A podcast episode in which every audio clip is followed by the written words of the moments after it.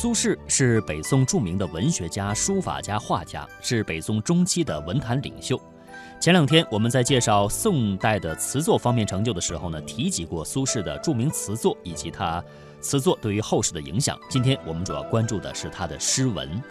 苏轼的文章纵横恣肆，他的散文著述富宏富，豪放自如，与欧阳修并称欧苏，为唐宋八大家之一。他的文学思想是文道并重。他推崇韩愈和欧阳修对古文的贡献，都是兼从文道两方面着眼的。但是呢，苏轼的文道观在北宋具有很大的独特性。首先，苏轼认为文章的艺术具有独立的价值，就好像京津美玉，文章并不仅仅是载道的工具，它自身的表现功能便是人类精神活动的一种高级形态。其次，苏轼心目当中的道不限于儒家之道。而是泛指事物的规律，所以苏轼主张文章应像客观世界一样纹理自然、姿态横生。他提倡艺术风格的多样化和生动性，反对千篇一律的统一文风，认为那样会造成文坛迷望皆黄毛白围般的荒芜。有关苏轼诗文创作的特点和影响，请听中华文化探源静水流深的专题片段。眉山三苏祠是北宋文坛苏洵、苏轼、苏辙三父子的故居。二零一三年庐山地震发生时，三苏祠受到波及，当年八月开始闭馆维修，历时近三年，历史上最大规模的一次维修工程全部结束，重新开放。二零一六年四月十九日，四川梅州三苏祠博物馆经庐山地震维修后重新开馆，受到各方热烈关注。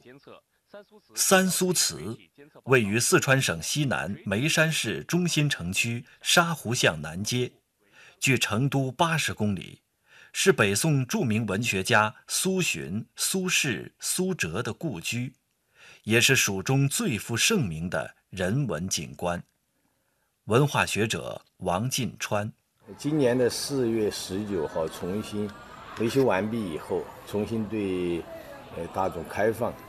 老百姓的反响是非常强烈的，这和世界的一种对中国传统优秀文化的再认识这个潮流有关系的。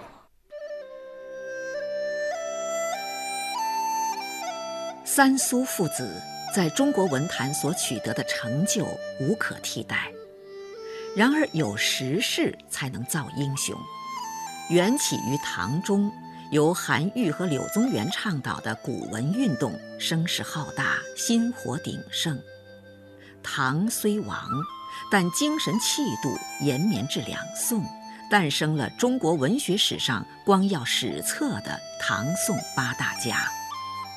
唐宋八大家又称唐宋古文八大家，是唐代韩愈、柳宗元和宋代苏轼、苏洵、苏辙。欧阳修、王安石、曾巩八位散文家的合称，其中韩愈、柳宗元是唐代古文运动的领袖，欧阳修、苏轼是宋代古文运动的核心人物。呃，我们来说一下这副对联，这是清雍正年间的武英殿大学士张鹏和撰，然后到了清宣统二年，当时的四川盐茶使赵藩书的一副对联。一门父子三词客，三词客，他指了三叔父子；而千古文章四大家，他特指的是唐宋八大家中最有名的四个人。唐朝的时候，韩愈和柳宗元开启了中国的古文运动；到了宋代的时候，欧阳修去承前启后，苏轼完成了古文运动。国学大师林语堂在《苏东坡传》序言中写道：“我写苏东坡的传记，没有别的理由。”只是想写罢了。多年来，我脑中一直存着为他作传的念头。一九三六年，我携家赴美，身边还带了几本苏东坡所作或者和他有关的古刊善本书。我希望出国期间他能陪在我身边。书架上列着一位有魅力、有创意、有正义感、旷达任性、独具拙见的人士所写的作品。真是灵魂的一大补剂。清风去来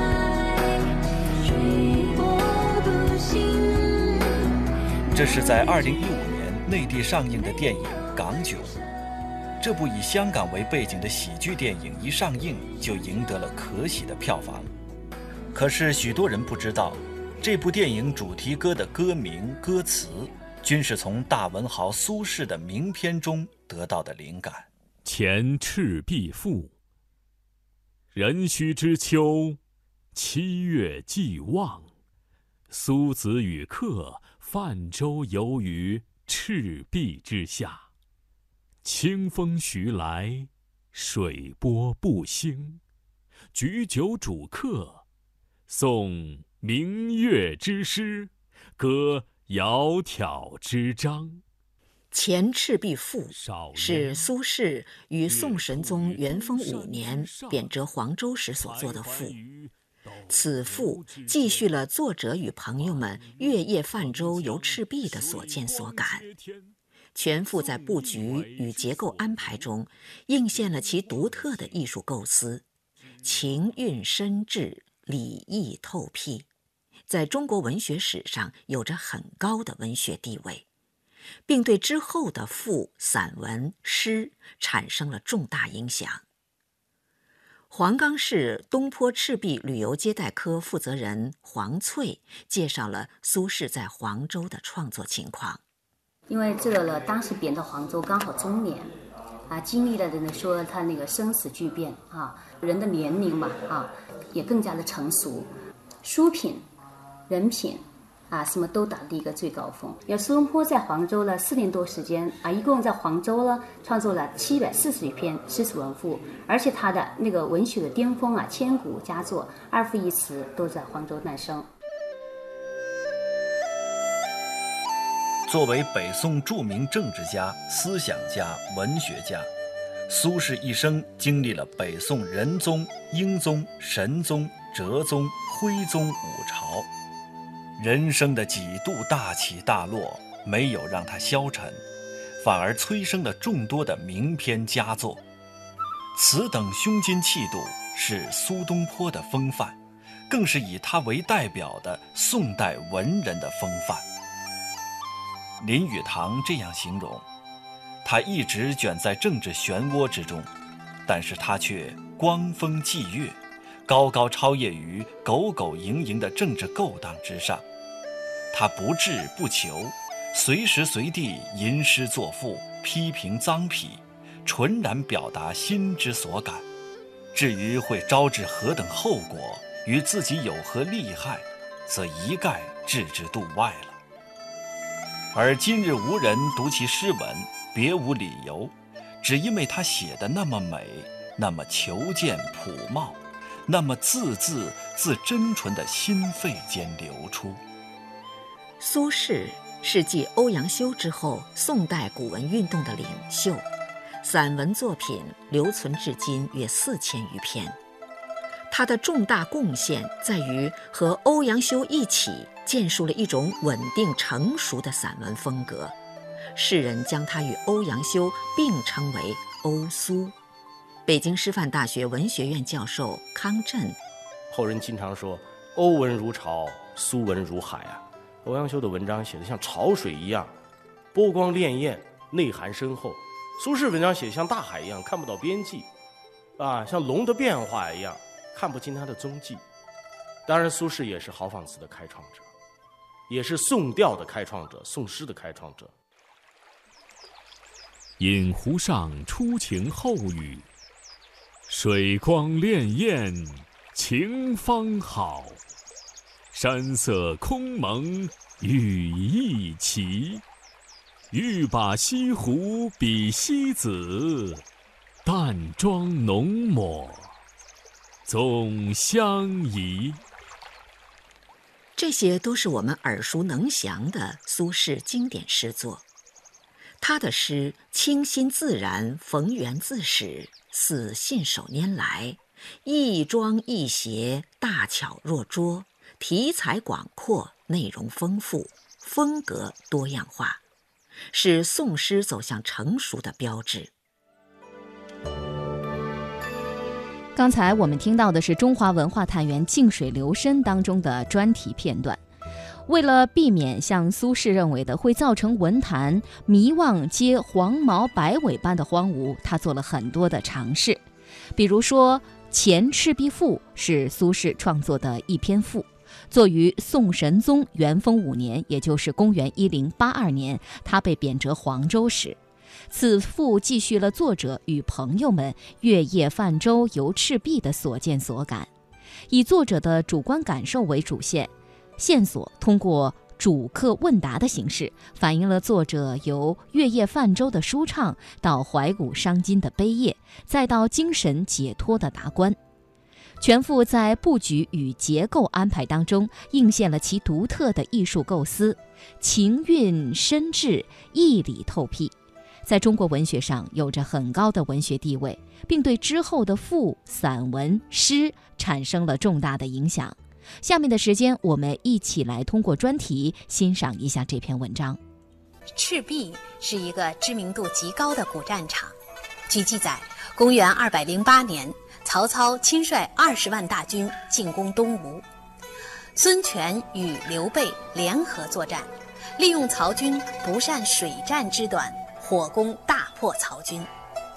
这场战役，孙刘联军以少胜多，智取强敌，对魏蜀吴三国鼎立局面的形成起到了决定性的作用。这样著名的历史场景，自然是文人雅士们吟咏感怀的对象。苏轼的名篇《前赤壁赋》。《前赤壁赋》写于元丰五年，也就是公元一零八二年的七月。这时，苏轼谪居黄州已经四年。他既坚持了士大夫积极入仕、刚正不阿、恪守信念的人格理想，又保持了士大夫追求超越世俗、追求艺术化的人生境界与心灵境界的人格理想。苏轼把两者融为一体。巧妙地解决了进取与退隐、入世与出世、社会与个人的矛盾，并在其文学作品中加以充分的表现。赋主要书写作者月夜泛舟赤壁的感受，从泛舟而游写到枕舟而卧，利用主客对话的形式提出矛盾、解决矛盾，深微曲折地透露出作者的心怀。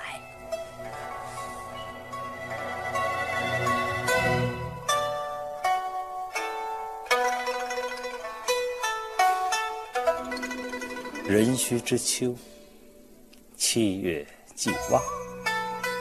苏子与客泛舟，游于赤壁之下。清风徐来，水波不兴。举酒属客，诵明月之诗，歌窈窕之章。少焉。月出于东山之上，徘徊于斗牛之间。白露横江，水光接天，纵一苇之所如，凌万顷之盎然。浩浩，如凭虚御风而不知其所止；飘飘乎，如遗世独立羽化而登仙。于是饮酒乐甚，扣舷而歌之。歌曰：“桂棹兮兰桨，击空明兮溯流光。渺渺兮于怀，望美人兮天一方。客有吹洞箫者，以歌而和之，其声呜呜然。”如怨如慕，如泣如诉，余音袅袅，不绝如缕。舞幽壑之潜蛟，泣孤舟之离妇。苏子悄然，正襟危坐，而问客曰：“何为其然也？”客曰：“月明星稀，乌鹊南飞。”此非曹孟德之诗乎？西望夏口，东望武昌，山川相辽，郁乎苍苍。此非孟德之困于周郎者乎？方其破荆州，下江陵，顺流而东也。逐鹿千里，旌旗蔽空，诗酒临江，横槊赋诗，故一世之雄也。而今安？况吾与子渔樵于江渚之上，侣鱼虾而友麋鹿，驾一叶之扁舟，举匏樽以相属，寄蜉蝣于天地。渺沧海之一粟，白浮上之虚，现长江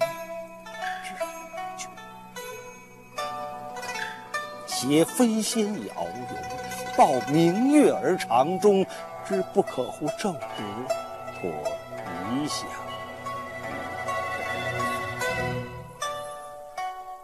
苏子曰。客亦知夫水与乐乎？逝者如斯而未尝往也；盈虚者如彼而足莫消长变者，则天地曾不能以一瞬；自其不变而变之。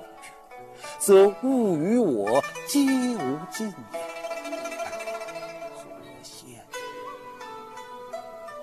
且夫天地之间，物各有主，非吾之所有，虽一毫江上之清风，与山间之明。沐浴之而成色，取之无尽，用之不竭，是造物者之无尽藏也。而吾与子之共是，客喜而笑，遥何寂尽，杯盘狼藉，相与枕藉乎舟中。不知东方之既来。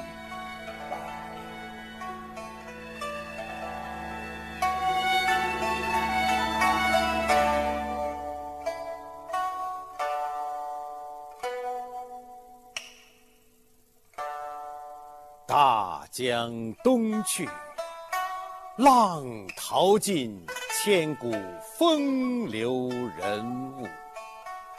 故垒西边，人道是三国周郎赤壁。乱石穿空，惊涛拍岸，卷起千堆雪。江山如画，一时多少豪杰。遥想公瑾当年，小乔出嫁了。雄姿英发，羽扇纶巾，谈笑间，樯橹灰飞烟灭。故国神游，多情应笑我，早生华。人生如梦，一尊还酹。江月。《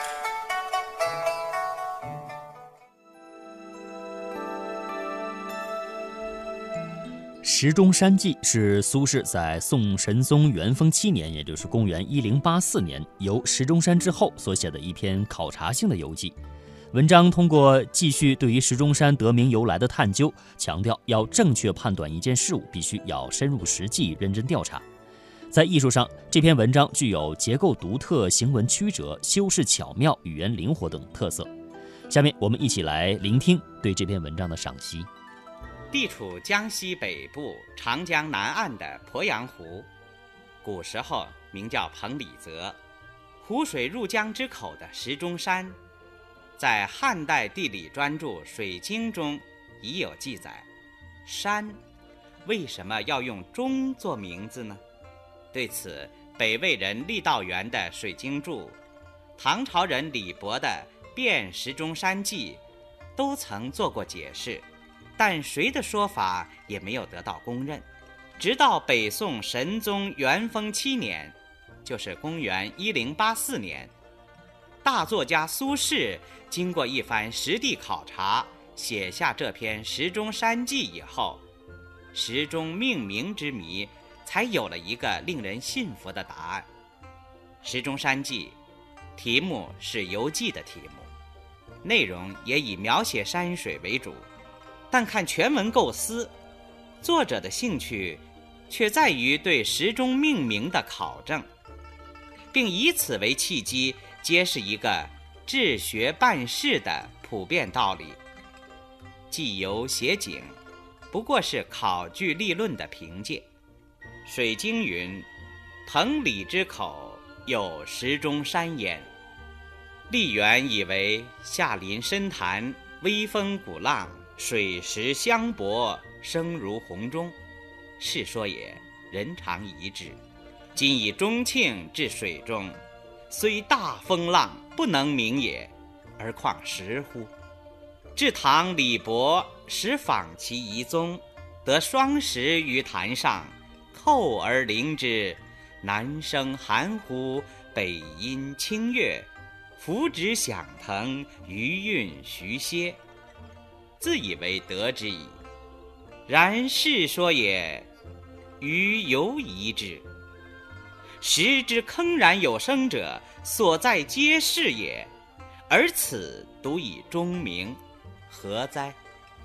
元丰七年六月丁丑，于自齐安周行至临汝，而长子迈将复饶之德兴卫，送之至湖口，因得官所谓时中者。四僧使小童持斧，于乱石间择其一二扣之，空空焉。余故笑而不信也。至木叶月明，独与麦乘小舟至绝壁下。大石侧立千尺，如猛兽奇鬼，森然欲搏人。而山上栖湖，闻人声亦惊起，折折云霄间。又有若老人咳且笑于山谷中者。或曰：“此冠鹤也。”于方心动欲还，而大声发于水上，称鸿如钟鼓不绝。周人大恐，徐而察之，则山下皆石穴下，不知其浅深，微波入焉，寒淡澎湃，而为此也。周回至两山间，将入港口，有大石当中流，可坐百人，空中而多峭，与风水相吞吐，有款坎汤踏之声，与象之称鸿者相应，如乐作焉。因笑谓迈曰：“汝至之乎？”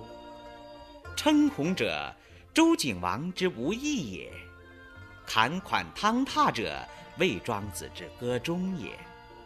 古之人不逾期也。是不目见耳闻，而臆断其有无，可乎？立元之所见闻，待与于同，而言之不详。士大夫终不肯以小舟夜泊绝壁之下，故莫能知。而愚公水师虽知而不能言，此是所以不传也。而陋者乃以斧斤考击而求之，自以为得其实。于是以记之，盖。叹立元之简，而笑李博之陋也。有人问：既然题为《石钟山记》，为什么写成论说文的规模？说理文章加入大段的山水描写，是否合适？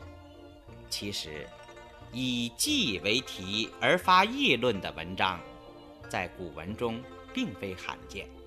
范仲淹《岳阳楼记》，王安石《游褒禅山记》，都是先例。本文夜探石钟这段记游写景文字，如此生动真切。使得作者对石钟山命名的考证，以及对凡事需目见耳闻、不可臆断这种哲理的阐述，比抽象说理更为雄辩，更有感染力。融记事、写景、说理、抒情为一体，随心所欲，挥洒自如。正是苏轼散文的一大艺术特色。